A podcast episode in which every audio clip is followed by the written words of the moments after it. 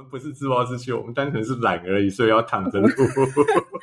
就是躺着，对，还是有一点不太一样的。单纯懒跟自暴自弃不太一样。对，我们是单纯懒。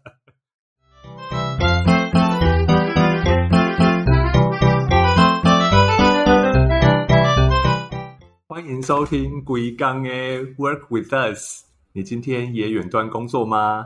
我们就是你远端工作的同事。您现在收听的是行销躺着听单元，我们每周都会介绍给大家近期有趣的行销观察哦。嗨嗨，大家好，我是 DJ。哎，大家好，我是 VC。哎，那上次的阿西跑到哪里去了？哦，阿西好像占据了这个频道有点久，所以我就把他踢走了。没有啦，他上次 惹到心胸宽大的人，所以已经不在了。什么？心胸宽大人该不会就是正在录音的这一位吧？已经不在这里了啦，他被心胸宽大的人抓去喝酒跟吃盐酥鸡了。哦，你讲话可以讲快一点吗？心脏跳出来。你你你是怕你变成下一个是不是？对，怕消失，然后喂食，然后回来就变胖，人生最可怕的事情。不过说到盐酥鸡，盐酥鸡就少不了饮料嘛。我们今天第一个案例呢，就是要介绍大家饮料。这么快？没错，就是这么快，单刀直入，直接进入案例。这个案例啊，它是怎么念呢？欧特利吗？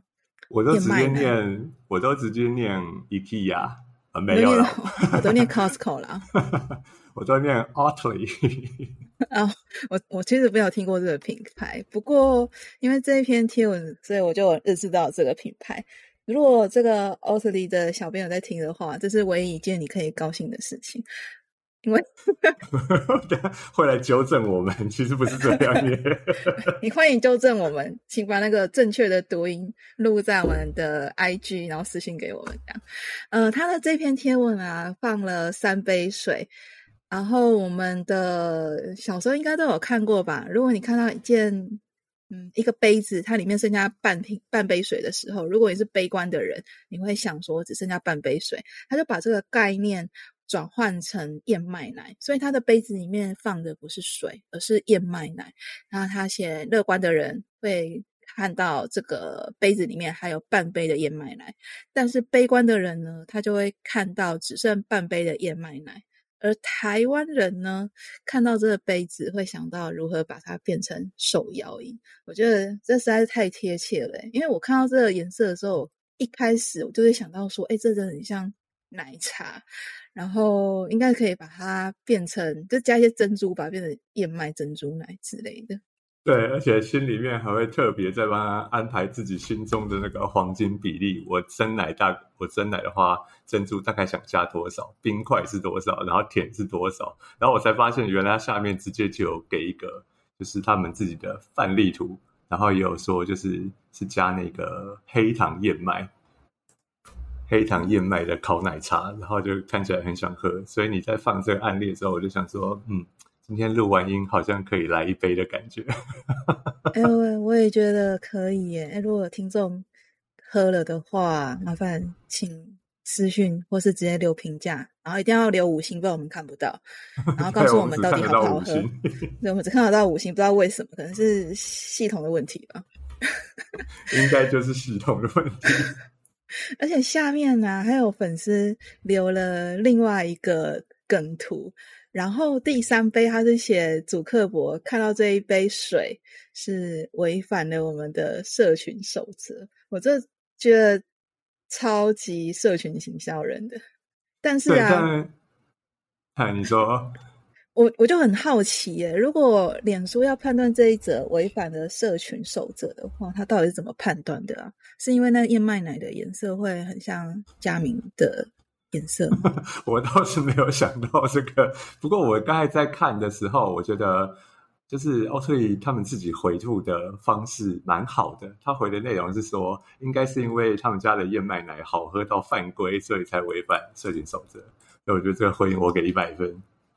哦，没错，还嗯，蛮蛮聪明的这小编。对，这小编还蛮聪明的。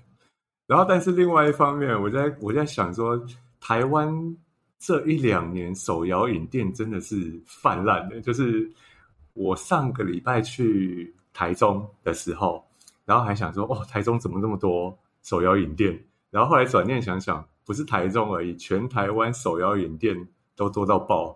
然后就想说，现在人是不是都只喝手摇饮，不喝茶，不喝水了？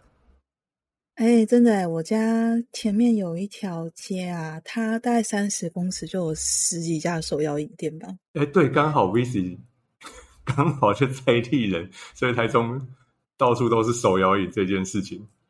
对，而且现在有很多到处都是健康餐，所以你可以看到那个健康餐旁边就是开手摇饮店，有平衡起来的感觉，是不是？吃完健康餐，对，吃完健康餐，然后就有那个扣打，可以去买一杯真奶，觉得还不错，还蛮台湾人的。对，但是我在想说，现在人是不是都不喝水的时候，然后就想说，就是那不喝水会有什么症状？刚好就可以接到我们今天想要分享的第二则这个案例，缺水的缺水的这个案例是博泰健康管理中心，然后。国泰健康，哦，这也是台中的呢，也是台中的吗？对啊，这也是台中的呢。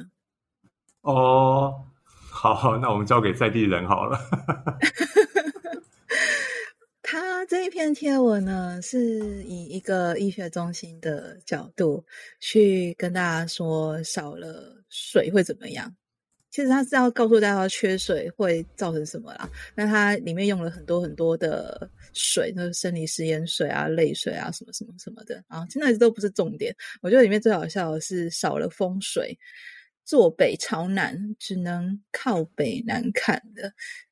我觉得这个比起他真正想传达的少了水，夏天会造成慢性脱水的这个主要议题之外。我觉得靠北难看，这个才会造成真正的身体健康伤害吧。而且是那叫什么，很伤害、伤害量很高的伤害，靠北难看。社会性死亡，直接死亡也不是伤害了。对，直接被社会性死亡。那我觉得就是看的时候，我最先注意到其实不是风水，因为它风水是放在后面。然后最后才带到就是风水。前面看一堆什么少了泪水、少了墨水、少了薪水的时候，我就开始被这一篇吸引住了。然后就觉得少了薪水还蛮有趣的。后面看它少了风水，它还其实可以连起来。少了薪水会有一种心脏被暴击的感觉，就是少了薪水就像心脏健身。少了风水的话，就是祖先现身，你把我的风水宝地怎么了 的那种感觉。祖先现身是吗？哎，那是不是一个刚好可以？祖先见证你社会性死亡的那一刻，要召唤祖先起来看你社会性死亡是吗？有点可怕。七月半还没到，快到了，快到了。哎，我觉得如果大家有从我们的废话里面找到一些什么灵感的话，这个就是了，刚好可以预先准备一下中原普渡的贴文。嗯，其实蛮快就到了。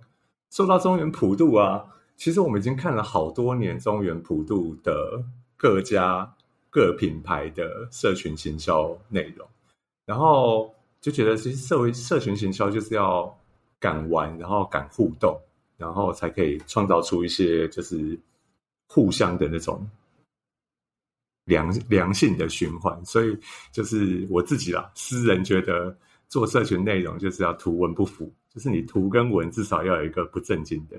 那如果都是很正经的话，像刚才博泰的那个缺水，如果它都是很正经的话，可能你就直接划过去不想看了。然后就发觉说，其实不只是企业或者是或者是个人的粉钻，嗯，有发觉到这一点。这这些年其实蛮多人都看到公部门的宣导，他们的政令宣导也是都走这种调性。所以就这这一周也有两个。蛮不错的公部门的案例可以跟大家分享。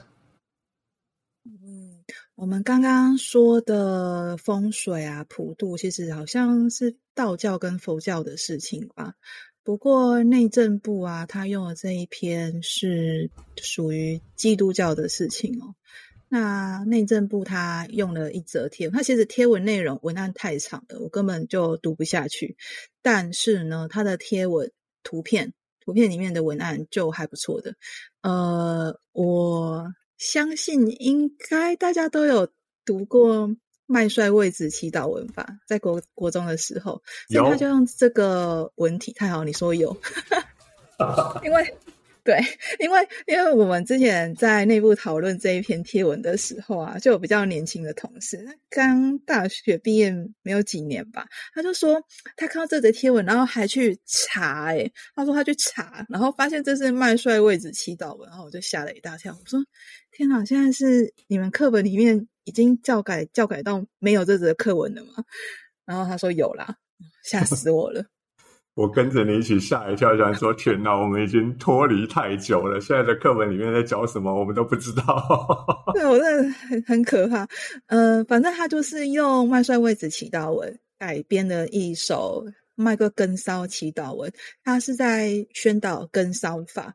那他的改编啊，其实都蛮合理的，而且就是很基督教的题材。我不知道大家有没有办法想象得到那个。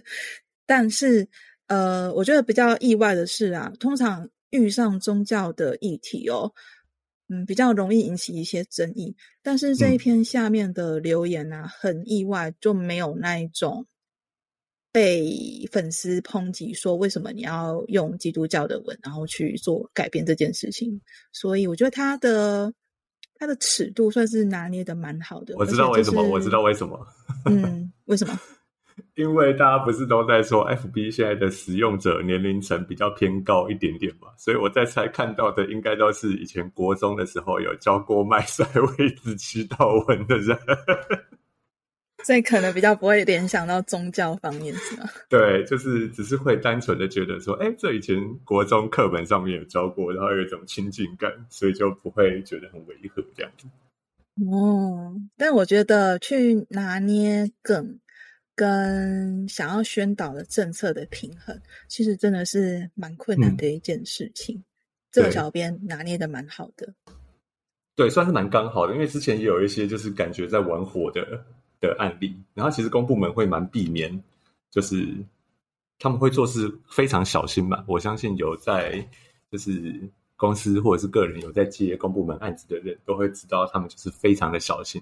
不过我觉得这几年就是像内政部这样子啊，上级机关敢玩，下级机关就没有再怕了。所以我下面就找了一个，刚好是内政部警政署，然后在下辖的单位，就是新竹市警察局的防诈骗宣导。然后其实我注意这个粉钻已经蛮久了啊，因为我本身是新竹人，所以就是嗯，在地大小事他们都会。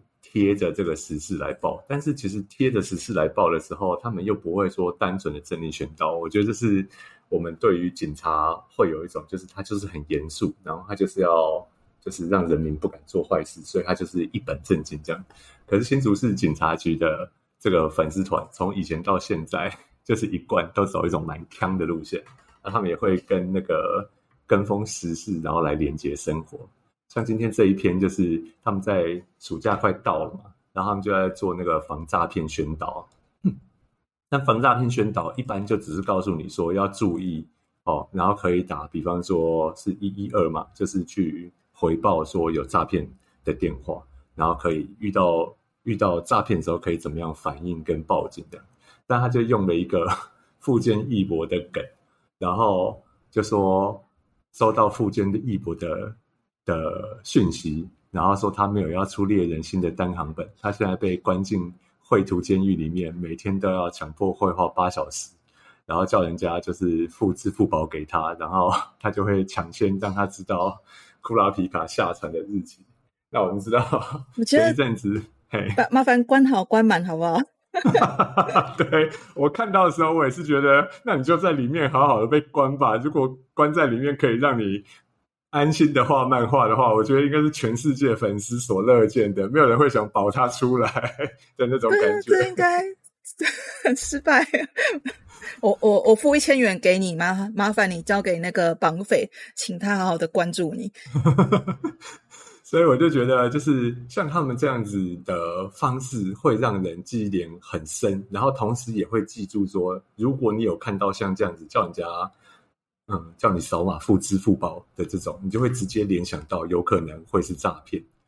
然后，而且他同时又。共鸣共鸣感很强，所以他底下就蛮多人在回应留言的。那我很少看到说有警察局的粉丝团底下会有这么多人在那边留言跟互动，所以比方说他其实也有接触到就是一般人在 care 的东西。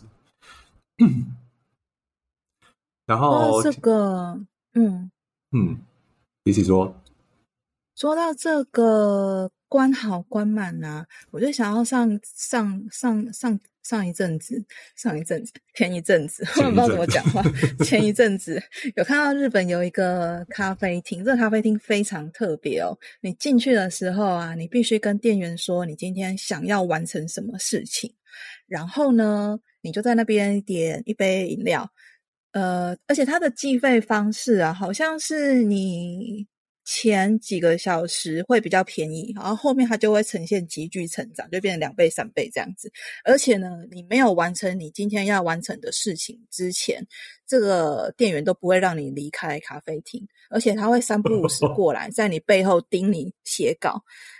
我本来想说这也太紧迫盯人、紧迫盯人了吧，就没有想到很多人说，呃，这个真的是。那一种写作者啊，对，而且就是脱稿救星，而且他们有很多的使用者回馈说：“哎，我自从去了这间咖啡厅之后，我真的有办法在期限内把工作完成。”就真的是不知道日本是不是真的是一个很比较奴，是不是？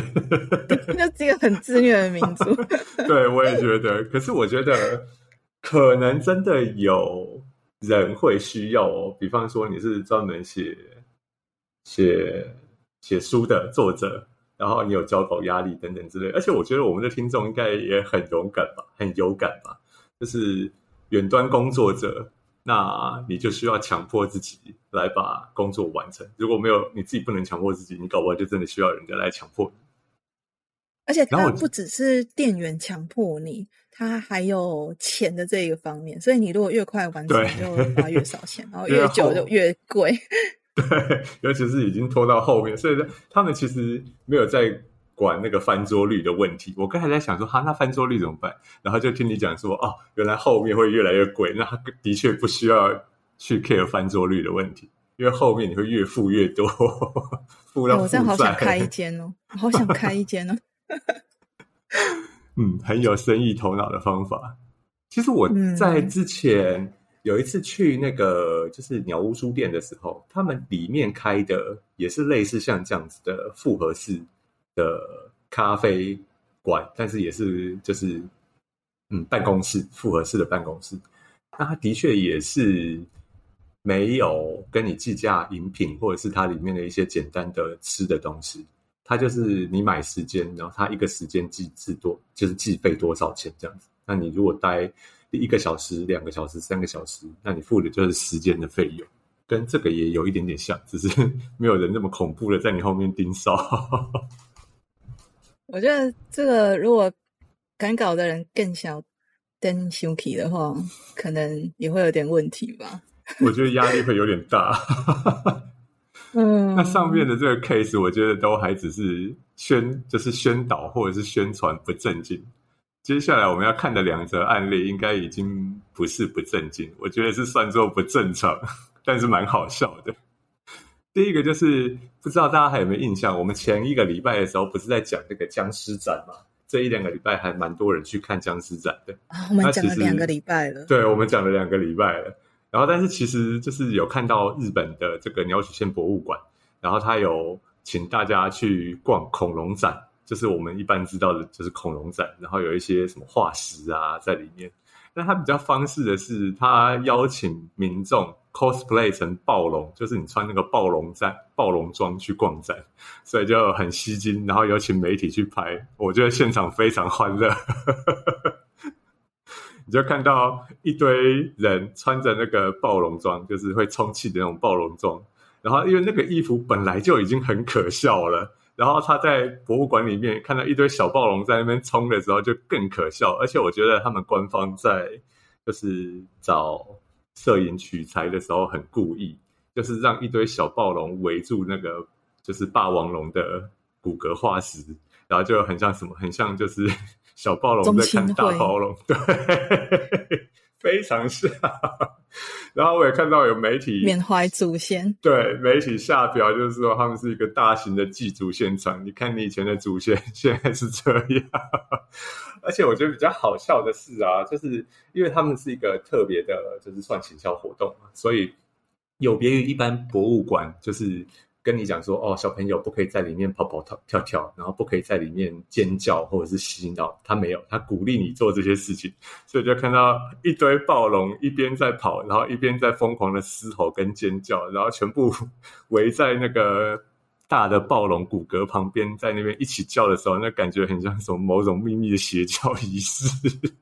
而且最好像是，你刚刚说管员叫小朋友不要乱跑，可是这个管员叫这些。暴龙不可以吃人，所以他们 唯一的禁忌就是不能吃人。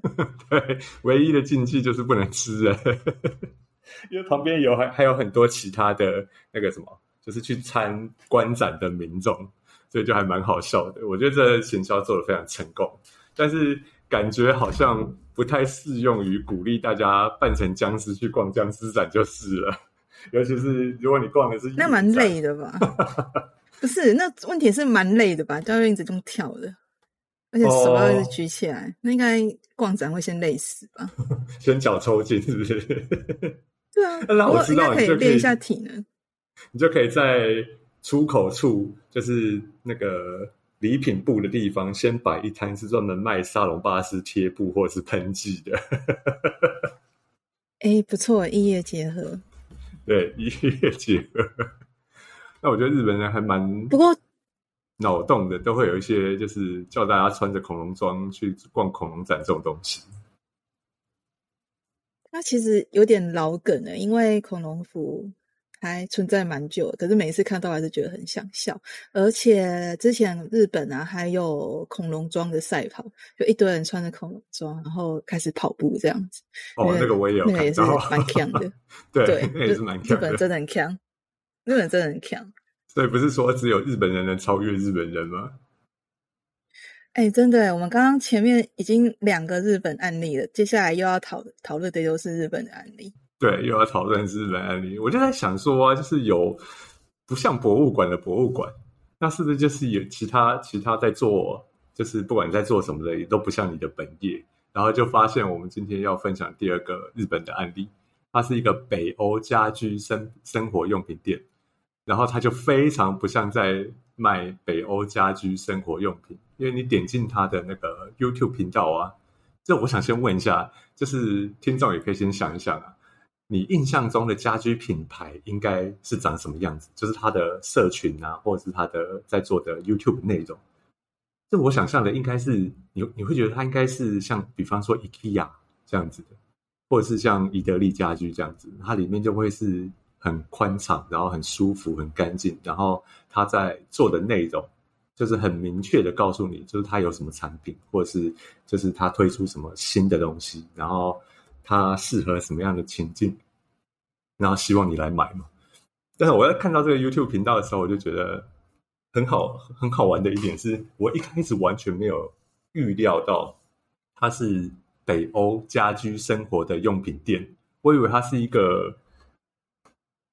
我以为它是一个，就是可能像是做影像工作室，或者是一个就是新的，因为日本有很多那种短剧，就是短的那种哆啦 A，然后是可能每一每每一个星期上一集，每一个星期上一集。我以为是这种东西，结果仔细一看，竟然是家居品牌。然后，但是你点进它的播放列表里面的时候。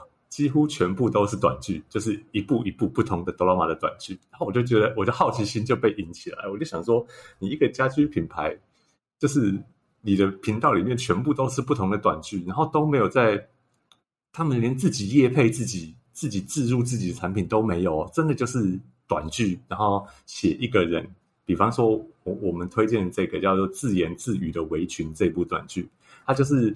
这个单身女子每天回家之后，然后把衣服换下来，然后把工作东西都丢在旁边，然后她就换上围裙，然后开始做一顿晚餐给自己吃，就是这样子而已。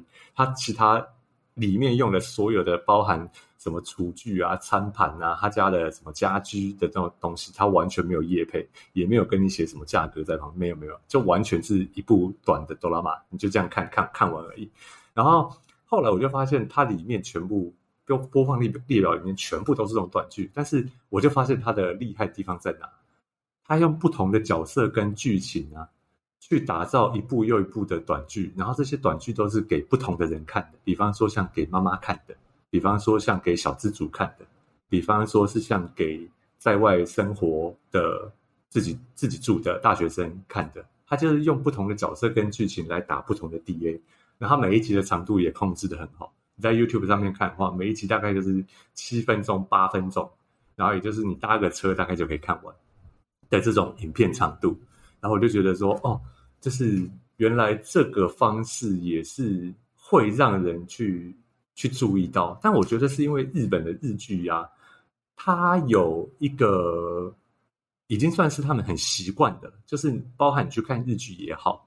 人们除了在看剧情以外，他也会看说：哦，你这个办公室的风格是什么样？你这个家里面的风格是怎么样？然后你是怎么打造的？而且会真的会有粉丝去问，就是制作公司或者是电呃电视公司去问品牌这样子。所以他其实是用了同样的方式来打造他自己的品牌。所以他即便没有直接宣传自己的产品，但是我觉得他把自己的风格透露的一展无遗。那你在看剧的同时，你就可以看得出来说，哦，用他们家的东西可以把生活打造成这个样貌，然后你就会觉得，哎，还不错。如果你你是有被打到的 T A 的话，那你真的是会去找他们这样子。然后另外一方面，我就觉得说，现在经营 YouTube 频道跟以前也不太一样了。最早期的时候，我们好像觉得就是都很直球对决的那种感觉。可是现在经营 YouTube 频道啊，除了嗯，我们说 YouTuber 本身。或者是除了他在做的题材，或者是除了他个人的演技什么什么之外，计划跟脚本也真的是非常重要，就是会是现在可以留住大家眼睛的东西。所以接下来我们就要看，我自己觉得是今天我们要分享的案例里面，就是堪称神作的这个。不知道大家最近有没有被洗版？等等等等等等，你没有发现你刚才介绍这个案例的时候，我一句话都没有讲吗？啊？哎，对耶，我还想说你为什么那么安静？因为这则案例它叫自言自语的围裙，因为你刚刚说它就是呃用围裙去串场嘛，所以有点。影片在自言自语，所以我就想说，那我就干脆让你自言自语介绍这个案例。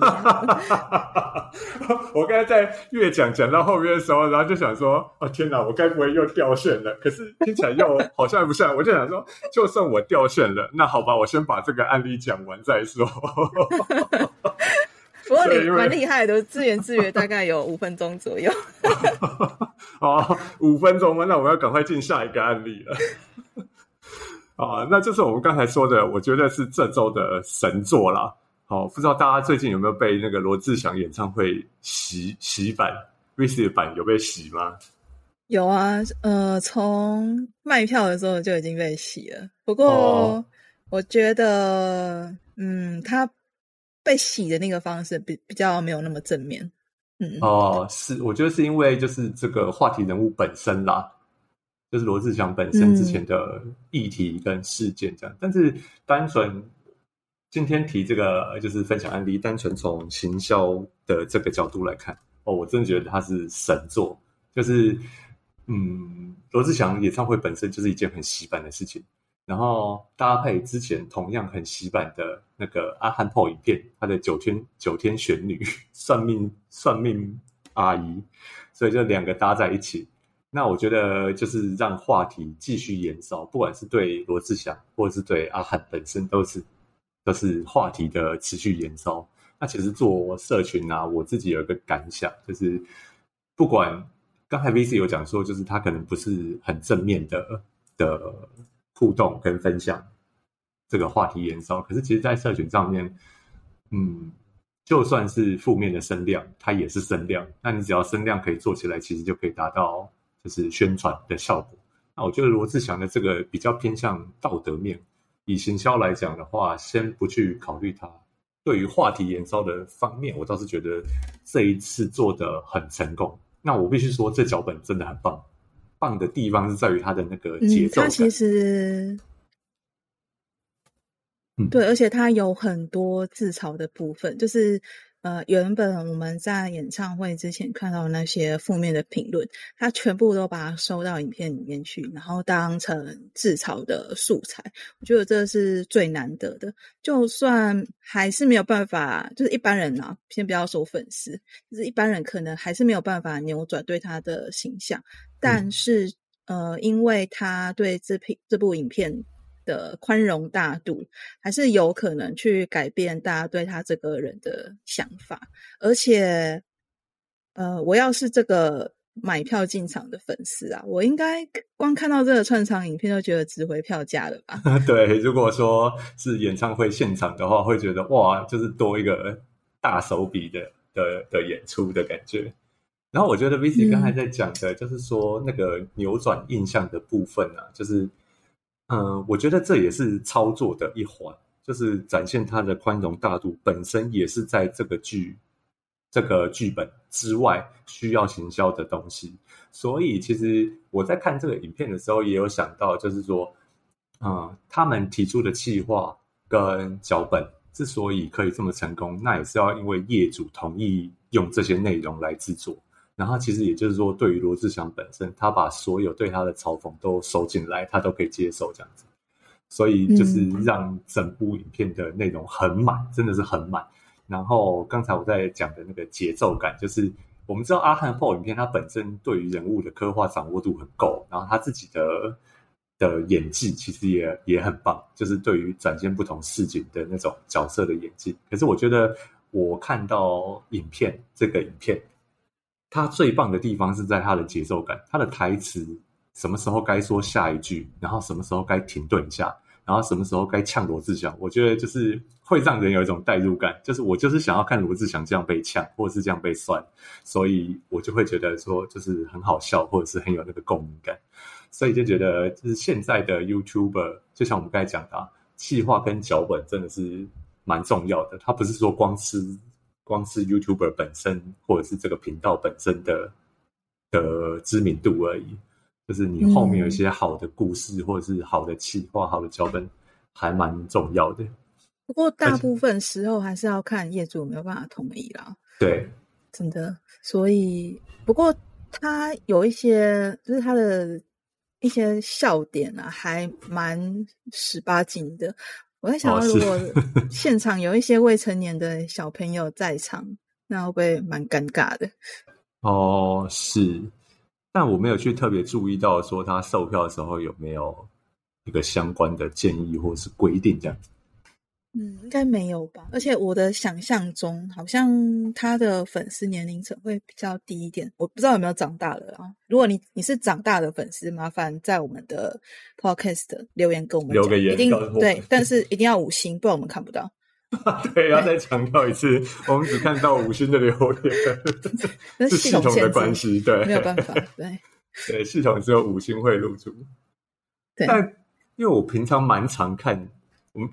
平常花蛮多时间在 YouTube 上面的，然后其实你可以看到最近几年好像越来越多这种大制作，就是它不会是现在比较线上比较嗯高产出，然后比较有声量的 YouTuber 哦，或者是品牌端自己操作的也好，它都是开始走一些大制作哦，有比较多资源的，所以就觉得说好哦，它另外一个观察到点是说 YouTube 本身也。在往传统的呃制作电视制作来靠近，然后其实电视制作也开始在往 YouTube 在发展这样子，所以就是资源有越越做越大的趋势。然后如果没有资源怎么办？对，接下来就在讲到如果我们没有这么多大制作的资源怎么办？然后。我就想说，那就自暴自弃好。然后转头看看勾血的小编，就就正在自暴。哦，我们不是自暴自弃，我们单纯是懒而已，所以要躺着录。就是躺着。对，还是有一点不太一样的。单纯懒跟自暴自弃不太一样。对，我们是单纯懒。但说到自暴自弃，然后我就转头看看，就是我们提出来两篇今天的勾血的这两篇，小编就很自暴自弃，尤其是第一则，然后他还讲说做一篇贴文好难，这应该大家都蛮有共鸣的吧？尤其呃，如果你是做社群行销的小编，那勾血的这一篇贴文呢，他就放了两个圆饼图，上面这一则圆。上面这个圆饼图啊，是老板眼中的好贴文。那圆饼图被很多的呃 KPI 占据，包含了粉丝追踪啊、触及率，然后点击率啊、主题性、按赞数、留言数、互动率、创意分享、幽默感、时事跟风、视觉设计等等。相信大家应该对，相信相信大家非常有共鸣。就是你要一则天文里面包含这么多东西。呃，如果你没有办法好好的拒绝的话，就是全部都会落到你的 头上、肩膀上。但是呢，下面有一个圆饼图，它是用户眼中的好贴文。用户眼中的好贴文是什么？就是他只要有抽奖就好了。所以勾选就把它转化成，只要这一篇贴文里面有七成金，它就是一个好贴文。的确是没有错啦。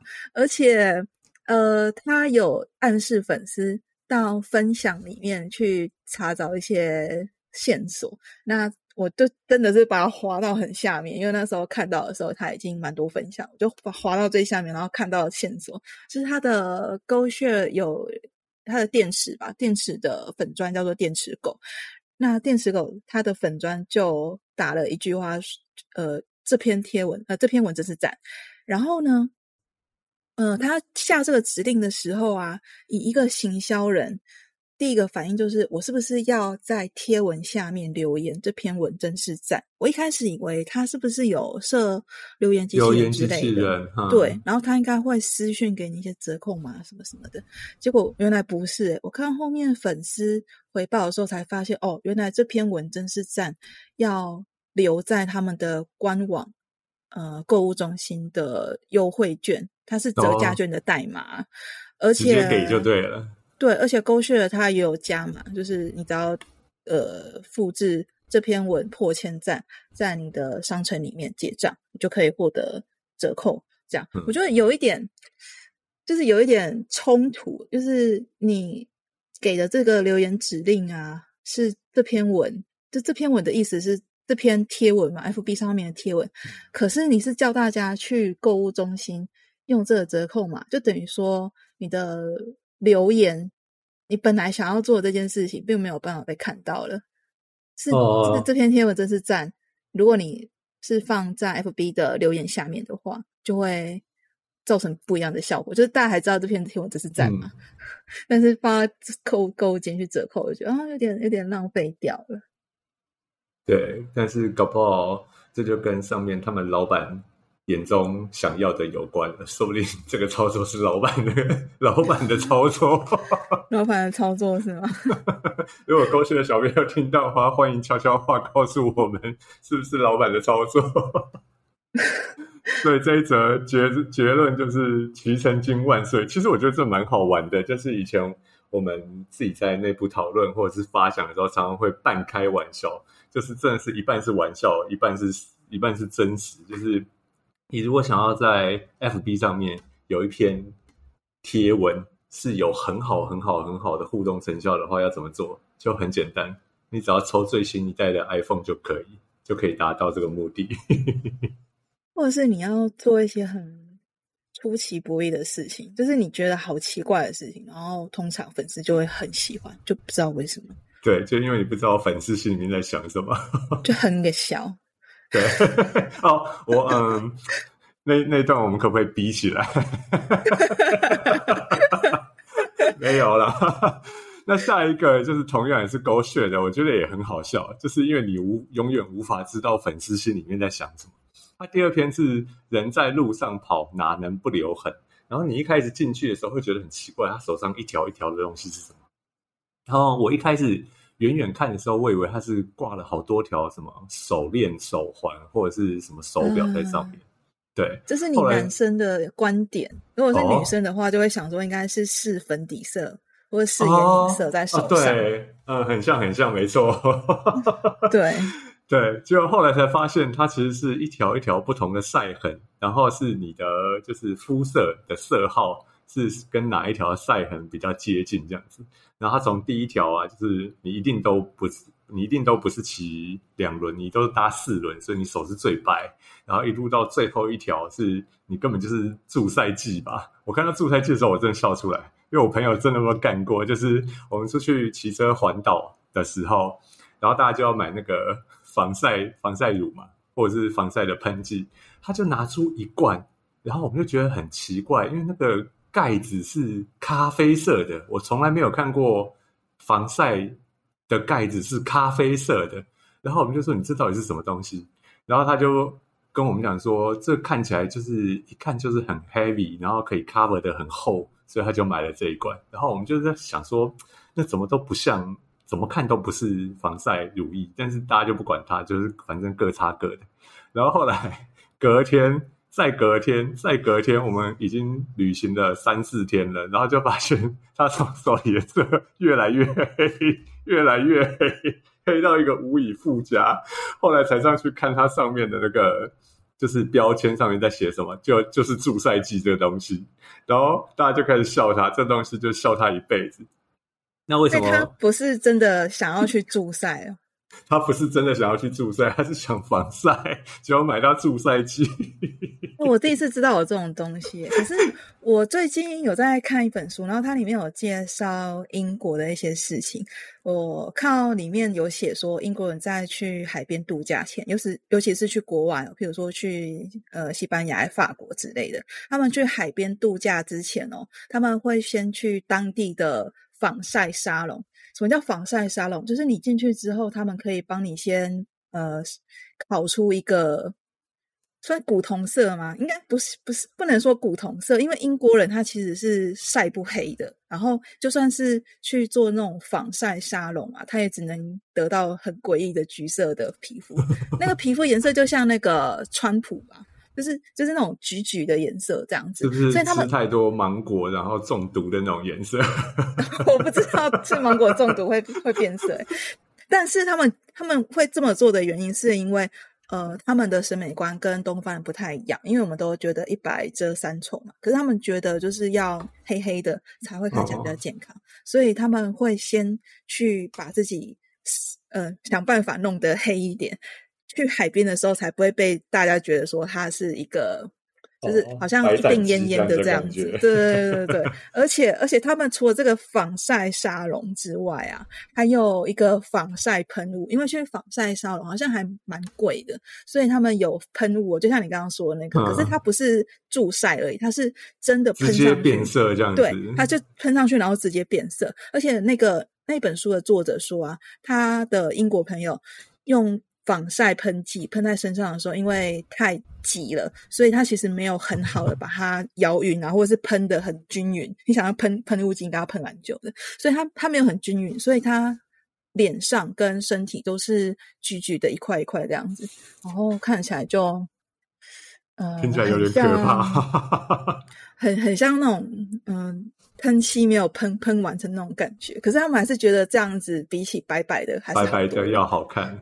对，没有错。我觉得我真的学到超多。我有听说，我有听说日本，呃，我有听说英国人都晒不黑，他们只会晒伤，但是不会晒黑。对，对他们就是晒伤，然后红红的，然后对对对，就立刻变回来了，变回原本白色，完全没有黑色。会出现一堆什么雀斑那些，它但是不会不会有不会有变黑这件事。对。但我又想到一个方法，就是搬到海底就不用怕晒伤了。那为什么这样讲？就是因为我们发现已经有人在海底开酒吧了。海底开酒吧到底要怎么喝酒啊？哎，我早就发现，你现在没？你现在才发现吗？我们不是水母吗？哦，不一样啊！我们水母本来就是住在海底啊。对，那一间酒吧我们早就知道，那就是我们那个巷口那一间嘛。那现在被报道出来了，我们以后要喝什么？就就希望人类都下不来。哎，我还蛮蛮好奇，对我还蛮好奇的，人类人类到底要怎么样在海底喝饮料啊？可能连海水一起喝吧，然后因为喝海水嘛，酒客上岸全部都钠中毒，直接送医院。这这，那就可以去博泰健康中心。对，不但缺水，然后还钠中毒。但我觉得他这海底酒吧蛮有意思的，就是我后来又仔细看了一下他的，就是为什么要做这个行销。原来他是要告诉大家，就是说喝酒不要开车，然后开车不要喝酒。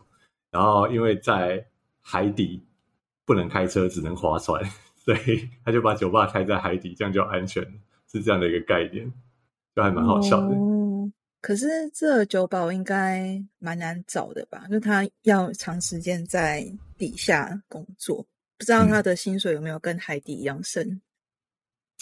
不晓得。如果他们觉得人类的酒保太难用，也可以欢迎来找我们。我们水母没有这个问题，是这样子吗？所以我们之后就会在海底里面录音，是不是？那应该会有一堆啵啵啵啵的那种水泡的声音出来，那还蛮 ASM r 的。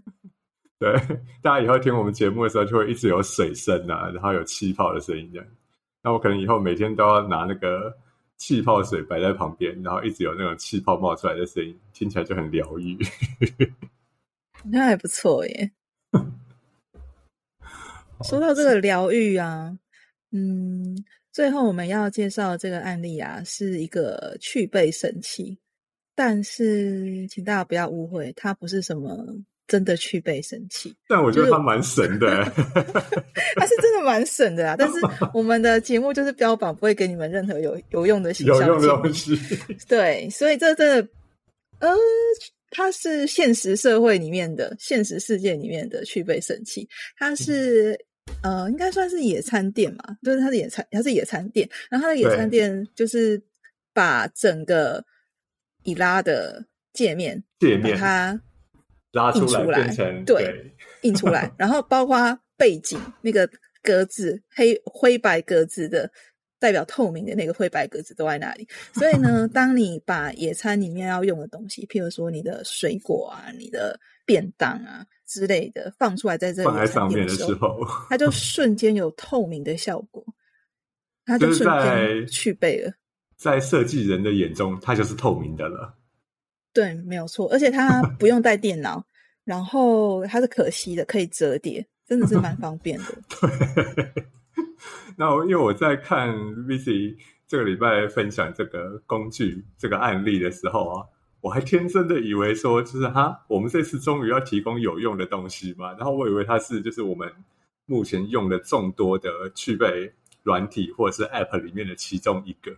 结果后来点进去再看，发现哦，原来发现是更好用、更直观的东西。什么东西放上去都直接去背，对，零秒去背。可是我觉得它应该可以再加强一下，因为它只有日文界面。如果它可以增加英文还是中文界面，中文界面的话，对，看起来会更像。那我应该去买一张。而且它，嗯，而且它放上去东西都变得超立体的。啊，对，不只是去背而已，还有立体化的效果，因为是整个浮出来的。如果大家有想要团购的话，请跟我们说，人够多我们就开始开团。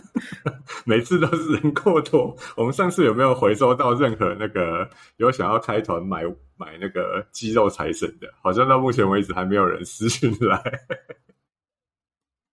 呃，但是我们有很认真的画了肌肉财神。对。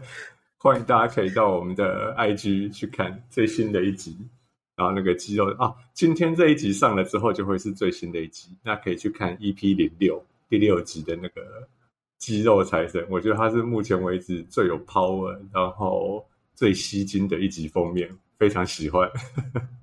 真的，我们都已经站着画了，其实那个是今天被。抓去吃盐酥鸡的阿西画的，对，酒跟盐酥鸡，对他自从画了那个肌肉男之后，就被心胸宽大的人拐走了。对，但我觉得也许之后我们可以做一集特辑啦，不能成为日常，不然就不符合我们频道的风格了。就是做一集新，做一集特辑，可以来让大家。知道一下，包含去背神器啊，还有一些我们平常觉得好用的小东西，但是分享给大家。的来日方长觉长。得大家有办法从 podcast 里面知道我们在讲什么吗？好像是蛮大的挑战。嗯，如果说有很想要知道的人，也欢迎可以就是私信我们，然后告诉我们想要知道的工具内容等等。但我觉得最重要的是什么？最重要的是可以大家留言，然后回馈给我们听完节目的心得感想。然后更重要的是，欢迎推荐自家的案例给我们，然后让我们来放上每一集的节目。然后也可以请大家到 Apple Podcast 或者是 Free Story 为我们留下五颗星的评价。如果有任何的回馈或者是自家的案例啊，都可以登上鬼刚 A 的节目列表。欢迎随时私讯我们的 IG。那今天的案例分享就到这边喽，大家拜拜